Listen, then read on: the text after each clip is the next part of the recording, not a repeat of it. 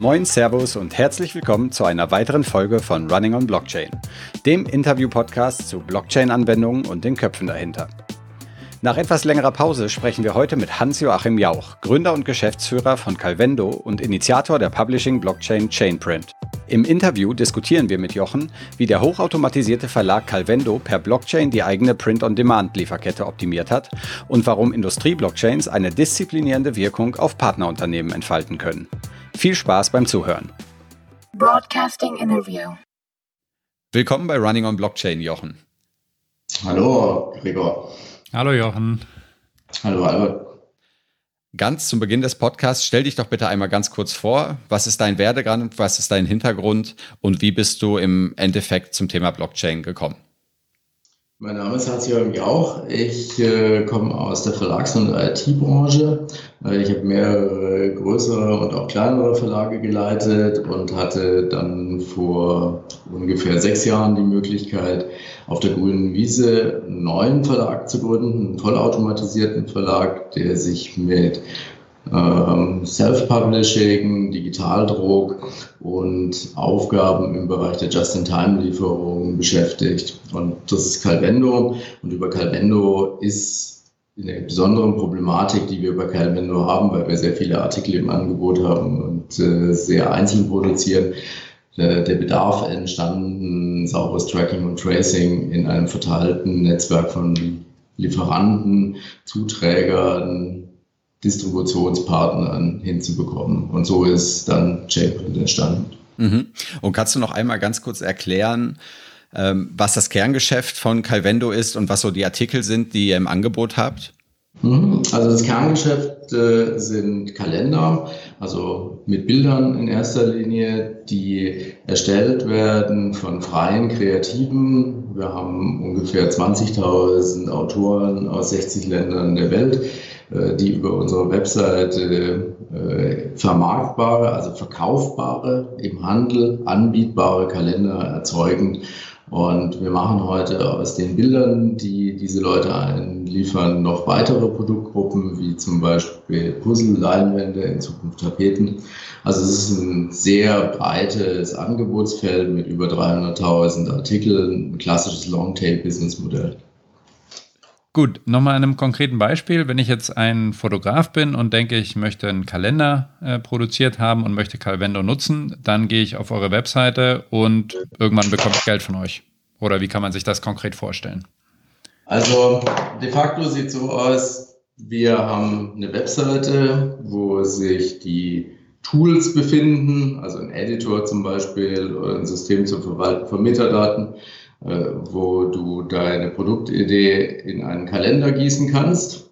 Äh, das Wichtige ist, dass das Produkt vollständig dort designt wird. Und wenn du das Gefühl hast, das ist es jetzt, das würde ich gerne auf den Markt bringen, dann reichst du das ein und dann geht das Produkt zu einer Jury bei uns internationalerweise.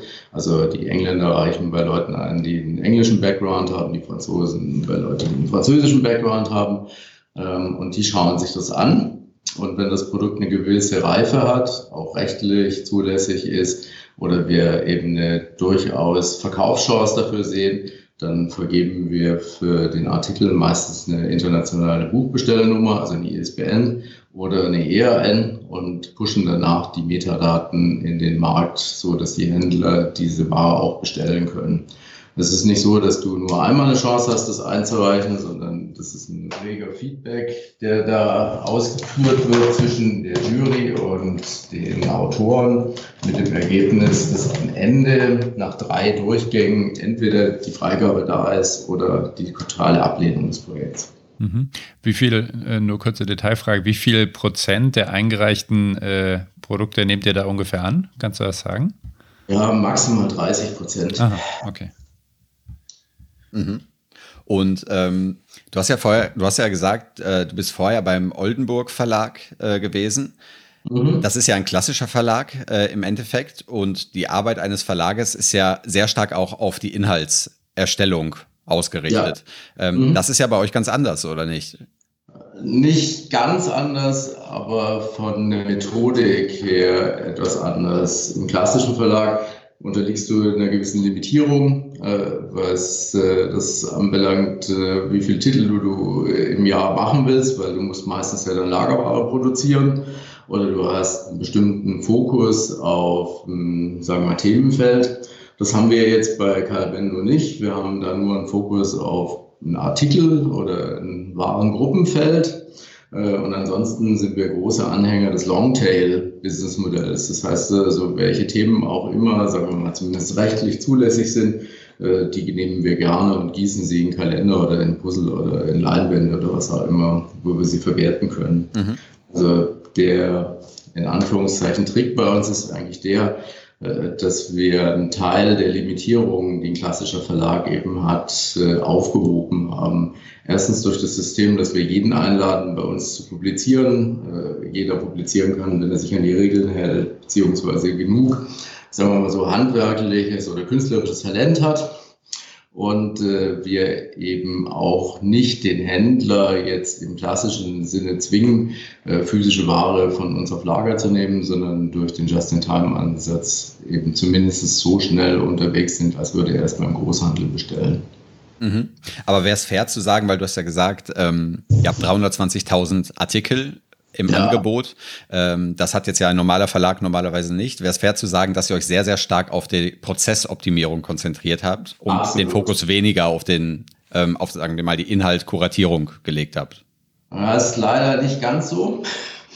ähm, also wir kamen auch von der Zusammensetzung der Truppe hier, äh, weil fast alle Verlagserfahrungen hatten, äh, schon ein bisschen erstmal aus der Ecke heraus, wie kann man den Kalendermarkt schöner, bunter, netter machen. Mhm. Ähm, wir haben natürlich Leute im Team, die stark aus der Prozessoptimierung kamen. Aber eigentlich zerfällt das immer noch intern in den großen und wichtigen Bereich, Autoren zu fördern, auch wenn das sicher jetzt äh, nicht ganz so individuell manchmal erfolgt, wie das in einem klassischen Verlag ist. Themen anzuziehen, die wir für veröffentlichungswürdig halten. Also wir sind zum Beispiel ganz stark im Regiobereich drin. Also kleinere, größere Städte gibt es immer einen Kalender von uns. Ähm, und das ist schon eine sehr intensive, ja, sagen wir mal, contentorientierte Arbeit. Aber auf der anderen Seite beschäftigen sich hier Leute knallhart mit IT-Systemen und Supply Chains. Mhm. Wenn wir mal jetzt gucken, ähm, wir wollen ja heute eigentlich eher über Chainprint äh, mhm. sprechen. Ähm, und im Vorgespräch hattest du ja auch gesagt, dass das aus einer gewissen Supply Chain Optimierung entstanden ist. Kannst du das vielleicht ja. einmal erläutern, wie ihr von, von Calvendo und den Herausforderungen zur Chainprint-Lösung gekommen seid? Ja, gerne. Also äh, wenn, wie ich vorhin schon mal andeutete, ein klassischer Verlag eine Auflagenproduktion beauftragt, dann denkt er immer in die Richtung, dass er im Offset-Druck viele Exemplare herstellt, eine Lagerhaltung plant und ab dem Lager eine Supply Chain. Wir hatten von Anfang an gesagt, nee, bei uns gibt es kein Lager, unsere Supply Chain läuft direkt ab der Druckmaschine. Und äh, das wiederum aber bedeutet, wir sind im Digitaldruck, äh, wir machen keinen Offset, also keine Vorauflagenproduktion. Und das heißt aber wiederum, dass wenn wir tagesaktuell die Bestellungen aus dem Handel abarbeiten, dann sind es eben bei, der viel, bei den vielen Titeln, die wir haben, äh, höchstwahrscheinlich am Tag nicht einmal drei im Durchschnitt, die gleich aussehen, die da rauslaufen auf der Maschine. Wir haben einen hohen Standardisierungsgrad äh, erreicht, was die Maschinenklassen anbelangt. Äh, wir erwarten von den Druckern, mit denen wir zusammenarbeiten, dass sie sozusagen sich unserem Konzept anschließen, äh, weil wir sonst eben sehr viel Zeit auf der Strecke verlieren würden, individuell. Aber, und das kann man auch dazu sagen, der Handel erwartet von uns oder der Endkunde des Handels erwartet von uns, dass er genau die gleiche Auskunft bekommt. Wo ist mein Artikel? wie wenn wir Lagerware irgendwo liegen hätten und äh, er, sagen wir mal so, auf dem möglicherweise schon Handelsweg im klassischen Bereich wäre, wo eigentlich mehrere Exemplare drauf liegen. Also bei uns ist das Problem x-fach größer, um es klar zu sagen. Noch dazu haben wir extreme saisonale Effekte. Kalender, Puzzle verkaufen sich in erster Linie kurz vor Weihnachten. Mhm. Und äh, da könnte man jetzt ja drauf kommen, okay, jetzt müssen verschiedenste Systeme miteinander interagieren. Ähm, die haben alle ihre Datenbanken, ihre IT-Systeme, ihre Prozesse. Wir ja. schalten die alle zusammen und dann wird das schon. Ähm, mhm. Da scheint es aber ein Aber zu geben. Ja, da gibt es ein festes und äh, bedauerliches Aber, aber auch eins, das nachvollziehbar ist. Ähm, wir haben natürlich genauso angefangen, äh, dass wir die Produktionssysteme unserer Lieferanten, äh, die Logistiksysteme der Distributionspartner und all das versucht haben, auf unserem ERP-System irgendwie abzubilden und mussten dann nach einiger Zeit feststellen, dass wir nur das bekommen an Informationen, was man uns eben von dort zur Verfügung stellen will. Ähm, wir sind extrem abhängig davon, dass unsere Lieferzeiten und Produktionszeiten innerhalb bestimmter äh, bestimmten Gruppen wiederum zugesagten SLAs liegen. Und äh, wenn ein Dienstleister in der Kette sozusagen ein Problem hat, was immer wieder vorkommt, dann ist es an sich kein Problem, wenn man das umsteuern kann. Es wird aber dann zu einem Problem, wenn man das nicht mitbekommt oder falsche Daten von dort geliefert bekommt. Und das ist leider Fakt, dass das immer wieder passiert. Und da fehlt es an Transparenz und Sicherheit. Und das hat uns dann dazu gebracht, nach einem System zu suchen, das mehr Transparenz und Sicherheit erzeugt, wo Tracking und Tracing nicht nur auf angenommenen Daten, sondern auf Fakten stattfindet. Mhm.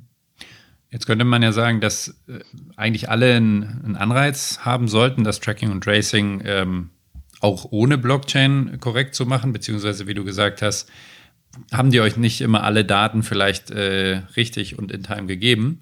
Wie mhm. habt ihr es denn dann geschafft oder wie seid ihr es angegangen? Klar, auf der einen Seite zu sagen, wir haben ein technisches System, die Blockchain, die das ermöglicht, aber da war ja sicherlich auch viel Überzeugungsarbeit zu leisten, dass jetzt alle wirklich in so ein gemeinsames System rein, reinarbeiten, oder?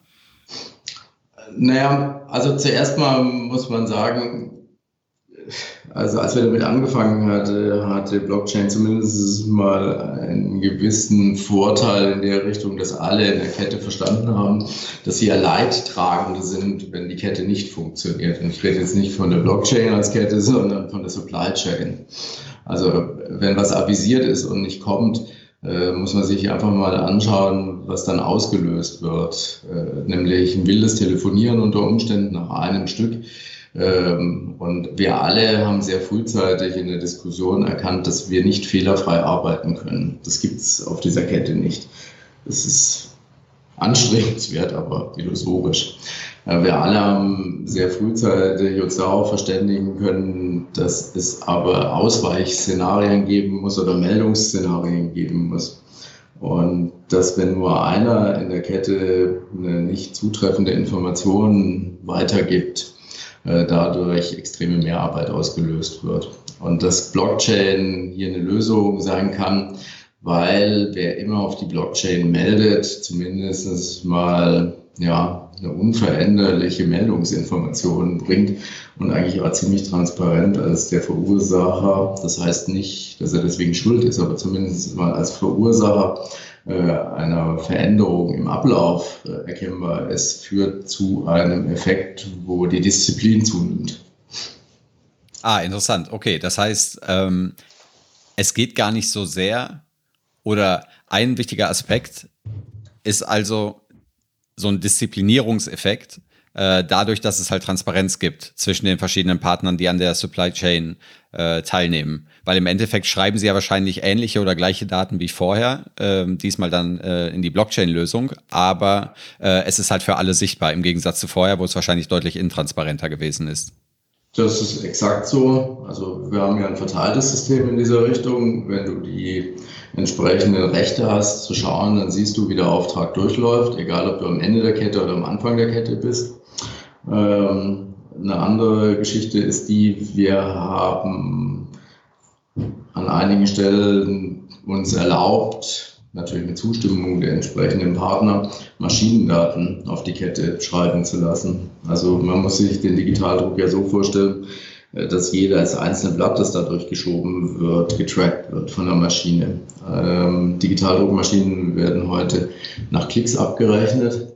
Das heißt schon, der Anbieter der Maschine, der Zulieferer der Verbrauchsmaterialien ist, hat ein hohes Interesse daran, dass nichts an ihm vorbeiläuft und deswegen klickt die äh, Maschine bzw. die Bogen sind mit entsprechenden ja, QR-Codes, sind keine richtigen QR-Codes, aber eben Scan-Codes versehen. Und diese Daten kann man alle natürlich auslesen. Wenn man sie zur Verfügung gestellt bekommt, hat man schon deutlich mehr Proof, als wenn man nur dem traut oder das entgegennehmen kann, was aus einem ERP-System allein kommt. Okay, das heißt, ihr habt äh, sozusagen euch überlegt, ähm, die Maschinen und die Prozessteilnehmer sind bereit eigentlich für eine Blockchain-Lösung, habt das, das Konzept entsprechend äh, euch überlegt und habt das dann mit, ähm, ja, vielleicht mal mindestens einem an der gesamten äh, Lieferkette beteiligten Partnerunternehmen besprochen.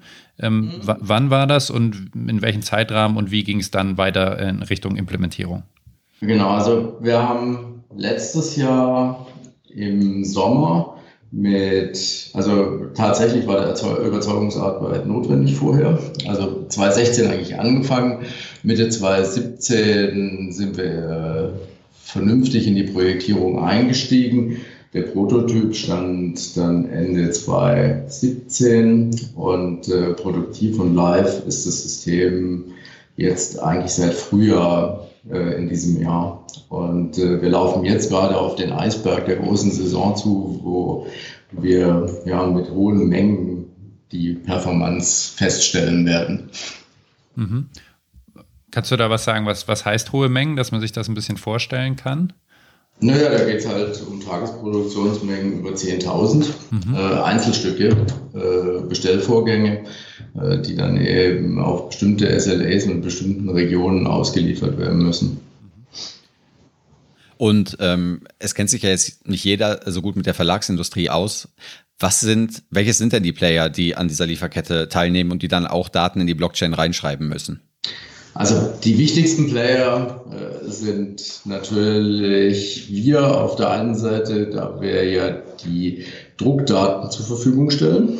Also da fängt es ja meistens schon an, äh, auch im eigenen System, wo man sehr vorsichtig sein muss, ob die Druckdaten tatsächlich überall an allen Stellen da sind. Dann geht es auf die Systeme der entsprechenden Produzenten. Äh, es geht über die Systeme der Logistik, also der Besteller. Ja, also wir, wir fangen das Tracking bei dem Bestelleingang aus dem Handel an. Äh, und der Endpunkt ist für uns die DHL-Abgabeinformation oder welcher Tracking-Code auch immer vom Frechter dann kommt. Mhm. Wenn wir mal jetzt ein bisschen tiefer einsteigen, wie ihr das äh, technisch umgesetzt habt. Äh, zum einen, auf welcher äh, Blockchain-Technologie habt ihr das aufgesetzt und zum anderen, was genau wird in die Blockchain geschrieben und was sozusagen passiert in der, ja, in der Plattform, in der Anwendung drumherum? Mhm. Also wir haben längere Zeit gebraucht, am Anfang zu verstehen, welche der angebotenen Blockchain-Technologien A für den Fall äh, also schon mal von der Philosophie her taugt und welche ja, Software zumindest so stabil ist, dass man sie einsetzen kann. Und wir haben uns dann für Hyperledger entschieden, äh, also Linux und IBM betriebenes System, weil Hyperledger Fabric, da gibt es ja mehrere äh, Module, Hyperledger Fabric eigentlich für Supply Chains super gut vorbereitet ist. Wir haben nicht IBM da in dieser Richtung involviert, sondern wir haben das eigentlich selber äh, aufgebaut äh, und haben aber auch ganz schnell festgestellt, äh, du musst, wenn die anderen mitspielen sollen, wollen, äh, eine Schicht drüberlegen nochmal, also ein Cockpit zum Beispiel, oder du musst das Rechtemanagement nochmal neu anlegen. Äh, das haben wir dann gebaut und äh, was wir auch gebaut haben, ist, du kriegst fast niemanden dazu, mal so direkt auf eine Kette drauf zu schreiben. Das verstehen die Partner nicht, das ist alles viel zu komplex. Das heißt, wir haben ein API entwickelt äh, für Eingangs- und Ausgangsdaten, äh, wo wir die API-Beschreibung den Partnern zur Verfügung stellen.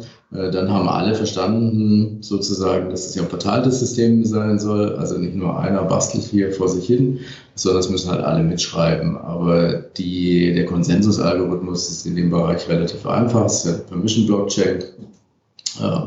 Wir konnten relativ schnell die Partner davon überzeugen, dass die Angst, die sie hat, dass sie äh, Tausende von Euro ausgeben müssen für Strom und andere Geschichten äh, nicht relevant sind. Ähm, und äh, was sich auch relativ schnell herausgestellt hat, ist, also äh, jemandem zu erklären, was eine Blockchain ist, das mag noch angehen, äh, ihn aber in die Tiefen äh, von Hyperledger einzuführen, äh, da wünsche ich jedem viel Spaß, aber das würde ich jedem empfehlen, das nicht zu tun. Also, äh, weil das ist für die Praxis nicht relevant. Also, wir haben festgestellt, dass die Diskussion eigentlich schon äh, da beendet sein muss, äh, wo der Entwickler in einem Unternehmen sagt oder die IT-Abteilung sagt, hey, das API habe ich kapiert, die Beschreibung verstehe ich, wir können was reinschreiben und wir können was rauslesen, wunderbar. Und dann halt noch eine Fachabteilung, die damit verantwortlich ist. Für die ist ob das jetzt Blockchain ist oder ob das irgendwas anderes ist, jetzt nicht der primäre Punkt, aber die müssen verstehen, dass die Daten, die aus ihrer Firma in die Kette gemeldet werden, dass es eben ja, etwas verbindlicher ist als das, äh, wo jemand mal ganz kurz auf dem eigenen SAP-System mal kurz ein paar Daten wegbiegt. Mhm. Also das ist ja interessant, ne? würde ich jetzt so verstehen, klar, da liegt eine Blockchain drunter und ihr wisst das auch und ihr kennt das auch im Detail, weil ihr es umsetzt. Aber genau. für alle Partner, die beteiligt sind, ja, wird das vielleicht mal vereinfacht gesagt erwähnt und alle sagen, aha, äh, verstehe ich nicht, aber scheint ja gut zu sein, so ungefähr. Ähm, wo ist denn dann der Unterschied? Also, du hast ja gesagt, dass vor ihr diese Lösung hattet, es eben nicht funktioniert hat, dass ähm, man jetzt vielleicht ein System bereitgestellt hätte mit einer sauberen API, wo alle reinschreiben. Ähm, jetzt macht ihr eigentlich genau das. Klar, im Hintergrund äh, gibt es eine Blockchain. Das ist aber vielleicht dem Partner gar nicht so bekannt. Wie habt ihr es dann geschafft, die trotzdem dazu zu bringen, auf dieses eine, aus deren Sicht vielleicht doch zentrale System zu setzen? Also der wichtigste Punkt, und ich, also das sehe ich so in der Diskussion, wird es häufig übersehen, wenn zum Beispiel sehr despektierlich über Permission Blockchains berichtet wird ist ja die Tatsache, dass da schon ein Konsens stattfindet, ja, und schon äh, Daten, sagen wir mal, unmanipulierbar auf der Kette drauf sein sollen. Und in der Gruppe, die wir da haben, äh, wäre es ja schon ein gewaltiger Aufwand, wenn jemand jetzt anfangen würde, die, zu versuchen, die Kette zu verändern. Und das würde schon auffallen, ja. Und äh, man ist heute in den Supply Chains und in den Logistikketten, die wir haben, sehr aufeinander angewiesen. Vor allem eben dann, wenn man versucht, Verlagsgeschäft ein bisschen mehr 4.0-mäßig zu betreiben oder Druckdienstleistung 4.0-mäßiger zu betreiben. Und ich hatte natürlich Glück, also als ich mich mit dem Thema 2016 zum ersten Mal beschäftigt habe, äh, haben manche mich riesig, mit riesigen Augen angesehen und haben gesagt, Blockchain, uh, what the fuck, ja. Warum muss ich mich da jetzt damit beschäftigen? Und da 2017 und der Hype äh, natürlich dazu beigetragen, dass viele, die zwar nicht verstanden haben, was wirklich alles in diesem Blockchain-Universum noch passieren kann, aber doch sehr schnell kapiert haben, dass die Blockchain etwas macht, was gerade wir im Medienbereich bitter, bitter, bitter seit Jahren vermissen. Äh, nämlich die Möglichkeit, ein digitales Asset äh, einzigartig zu setzen. Also wir leben ja eher von der Problematik, äh, dass unsere Assets entwertet werden, weil sie so leicht kopierbar sind. Ja. Und äh, deswegen gab es da eine gewisse Hinstimmung äh, bei den Beteiligten. Im Übrigen haben wir aber auch bei Calvendo den Vorteil, dass wir ohnehin, da wir damals 2012 mit einem radikal anderen Businessmodell gestartet haben, äh, Partner haben, die von uns gewohnt sind, dass sie mit Anforderungen belästigt werden, die nicht dem Üblichen entsprechen. Okay. Um nochmal ganz kurz auf die Partner auch zurückzukommen. Mhm. Ähm, Wer sind denn die ganzen Nodes, die an dieser Blockchain-Lösung teilnehmen? Also sind das wirklich alle Partner, die in der Supply Chain äh, integriert sind? Also das ist relativ einfach. Wir stellen jedem, äh, der in der Kette beteiligt ist, die Möglichkeit zur Verfügung, mit seinem eigenen Rechner oder von mir aus einer gemieteten Instanz oder sonst was daran teilzunehmen. Wir zwingen aber niemanden.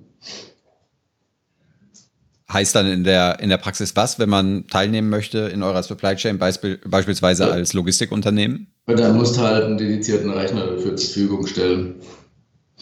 Wenn man als Node äh, ja. teilnehmen möchte. Ja, okay. ja. klar.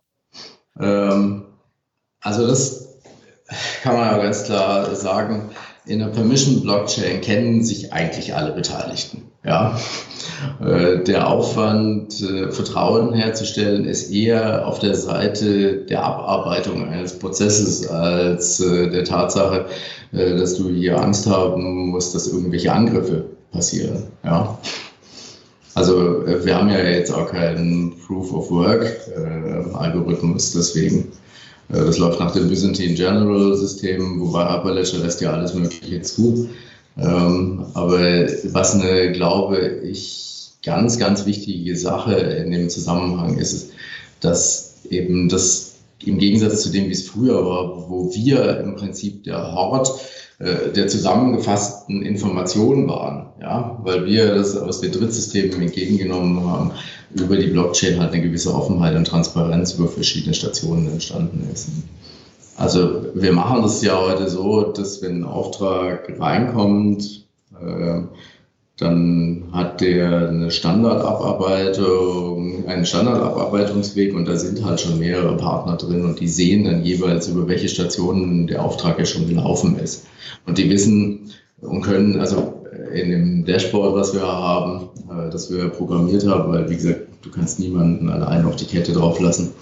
Ähm, du musst dann visuelle Lösung mit anbieten. Ähm, äh, da kümmern die sich halt dann nur noch um die Fälle sozusagen, die aus ihrer Sicht schieflaufen, ja, oder die schieflaufen, weil sie vorher schon schiefgelaufen sind. Ja.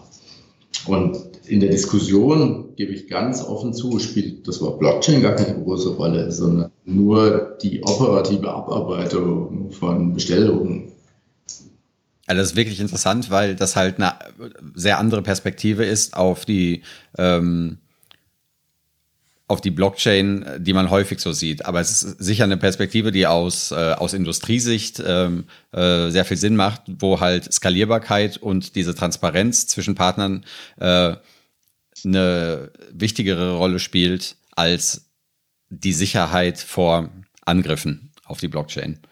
Absolut. Also ähm, wie soll ich das ausdrücken? In meiner Kette ziehen schon alle am gleichen Strang erstmal, ja, weil jeder verdient ja daran, wenn ein Auftrag sauber über das System läuft. Äh, deswegen haben wir natürlich schon gemeinsames Interesse, dass nichts schief geht.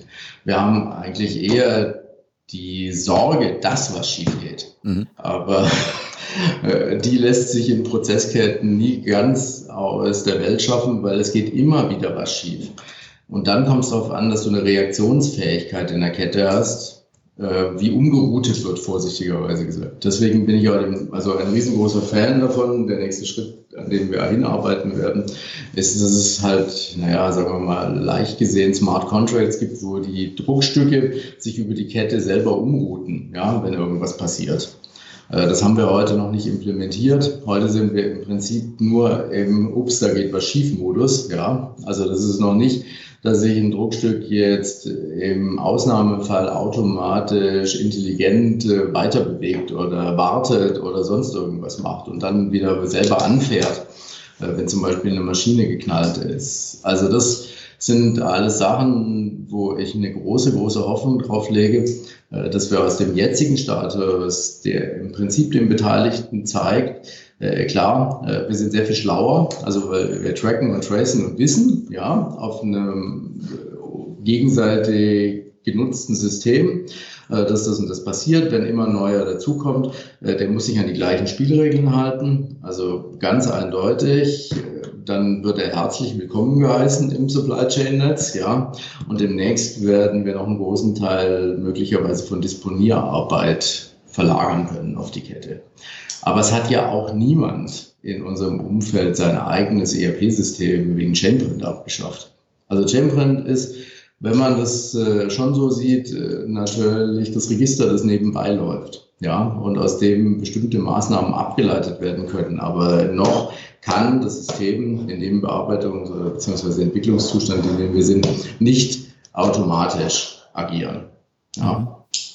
Also wir sind jetzt dabei, äh, eben so erste Versuche zu machen, äh, sagen wir mal so, das wiederum in den Nebensystemen äh, wenn diese Information aufknallt, dass irgendwas nicht funktioniert, dann die Ableitung stattfindet, von welchen Maßnahmen werden ergriffen. Und die müssen dann wieder natürlich auf die Kette überschrieben werden, dass sie dort eindeutig auch wieder zu dem Fall dazu passen.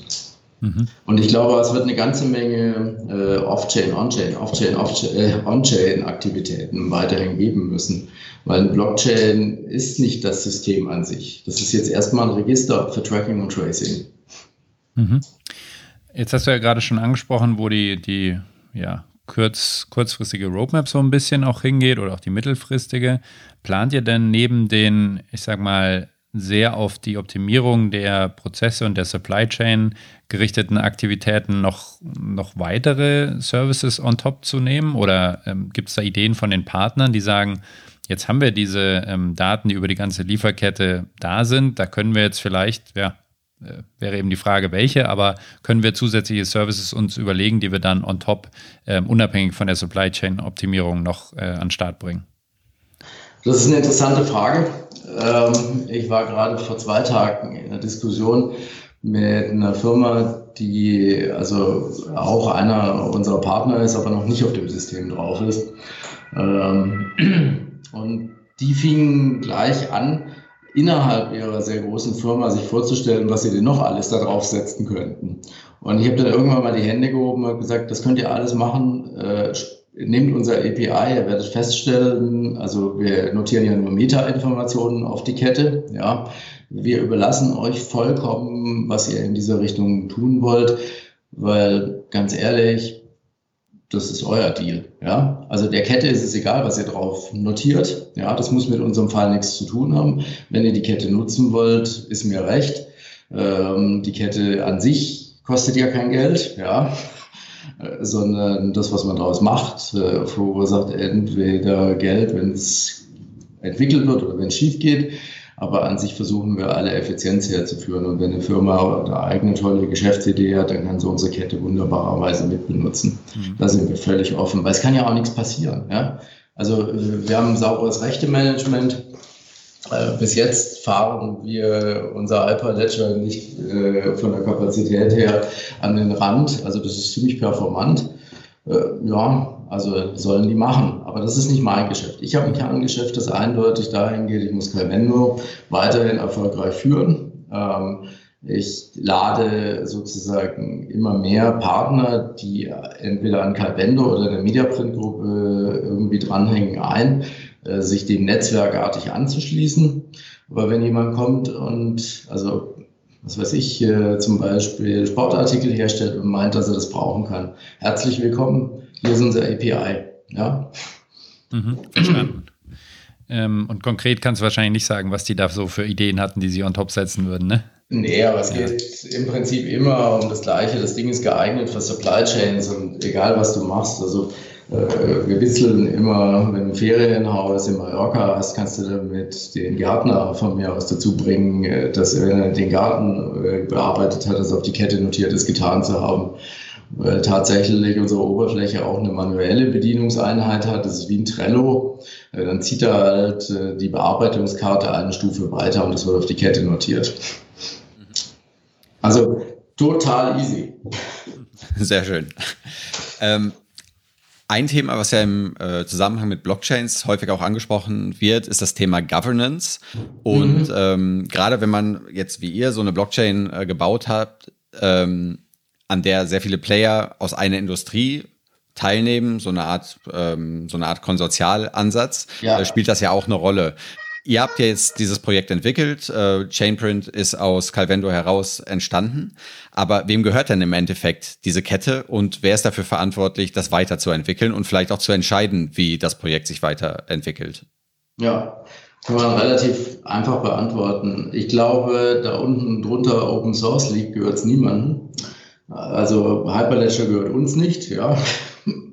Das ist eben an der Seite. Was uns im Moment gehört, sind die Systeme, die wir gebaut haben, um mit der Kette kommunizieren zu können. Ja. Und die stellen wir zur Verfügung, äh, unseren Partnern gegenwärtig kostenlos. Ähm, wenn aber es so ist, dass jemand die jetzt übernehmen wollte für einen anderen Case, würde ich mir schon vorstellen, dass er dafür etwas zahlen müsste, weil das ist sozusagen Entwicklungsleistung, die von uns eingelaufen ist. Aber die meisten, die bei uns zusammenarbeiten, haben ja einen eigenen IT-Aufwand, um die APIs zu bedienen und das Zeug auszulesen. Und äh, den zahlen sie für sich selber. An sich, in dem Fall, die Governance ist relativ einfach.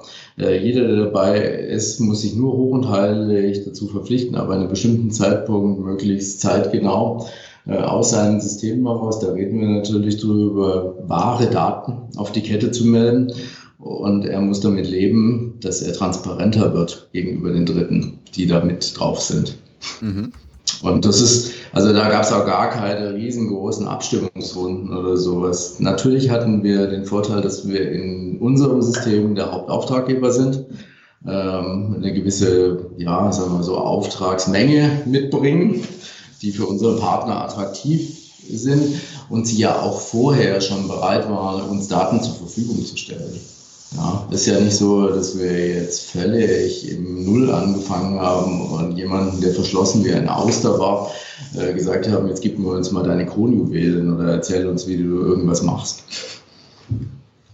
Okay, das heißt also, ähm, vom Geschäftsmodell her, wie Chainprint Geld verdient, ist es letztlich ein Vehikel, um euer bisheriges Kerngeschäft äh, zu, zu stärken und effizienter machen zu können.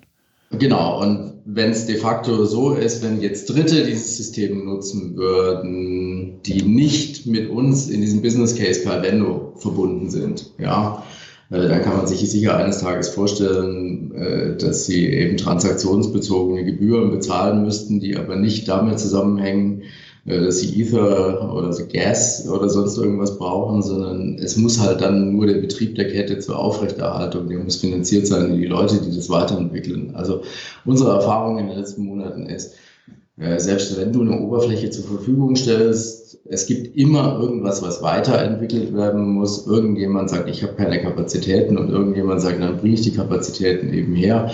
Das kostet Geld und das muss bezahlt werden.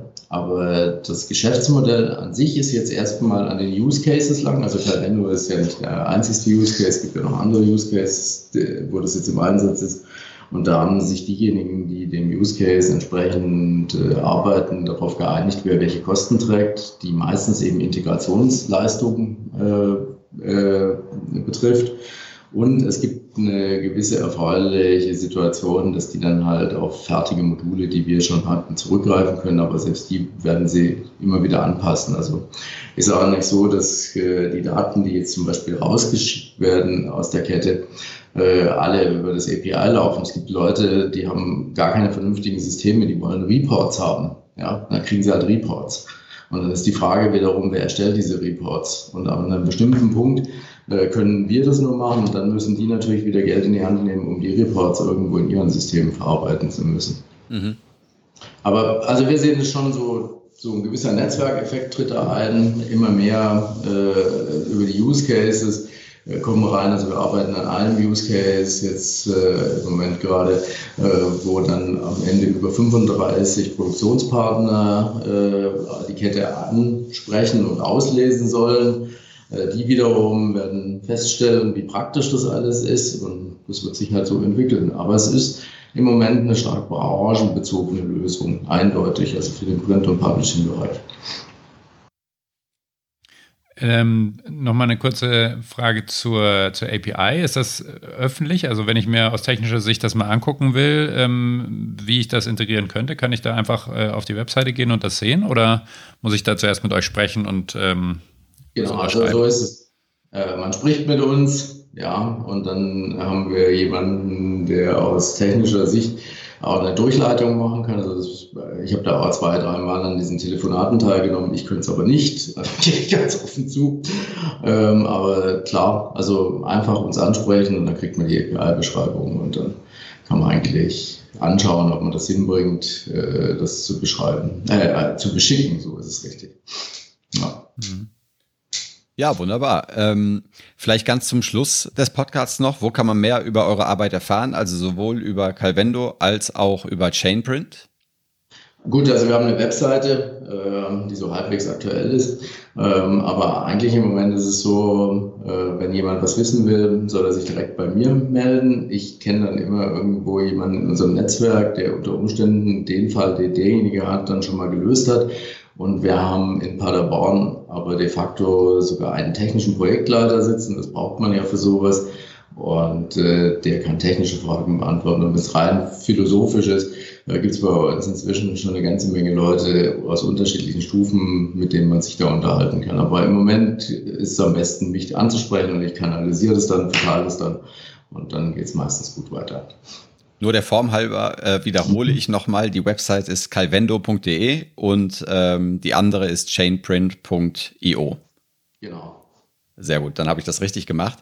Äh, ja, vielen Dank für das Interview, Jochen. Es hat uns sehr viel Spaß gemacht. Äh, super interessanter Fall, äh, sicher aus einer Branche, äh, mit der sich Leute normalerweise nicht so viel beschäftigen, wenn sie nicht Teilnehmer dieser Branche sind. Aber ich finde, es zeigt einfach sehr, sehr gut, ähm, wo Vorteile der, der Blockchain sind, wenn man viele Player zusammenbringen möchte in einer sehr komplexen Supply Chain. Danke sehr, Gregor. Hat mir auch Spaß gemacht. Albert, vielen Dank auch an dich. Vielen Dank für die Zeit und äh, wir wünschen ein einigermaßen ruhiges Weihnachtsgeschäft. Hoffentlich viele Bestellungen. Hoffentlich nicht ruhig. okay, danke. Danke dir. Tschüss. Ciao. Ciao. Interview confirmed. Vielen Dank fürs Zuhören. Wenn euch diese Folge von Running on Blockchain gefallen hat, hinterlasst uns doch bitte eine positive Bewertung bei iTunes, damit auch andere unseren Podcast leicht finden können. Und falls ihr spannende Blockchain-Projekte aus Deutschland, Österreich und der Schweiz kennt, von denen ihr sagt, die sollten wir auf jeden Fall einmal interviewen, dann schreibt uns einfach eine kurze E-Mail an kontakt at runningonblockchain.com. Bis zur nächsten Folge von Running on Blockchain.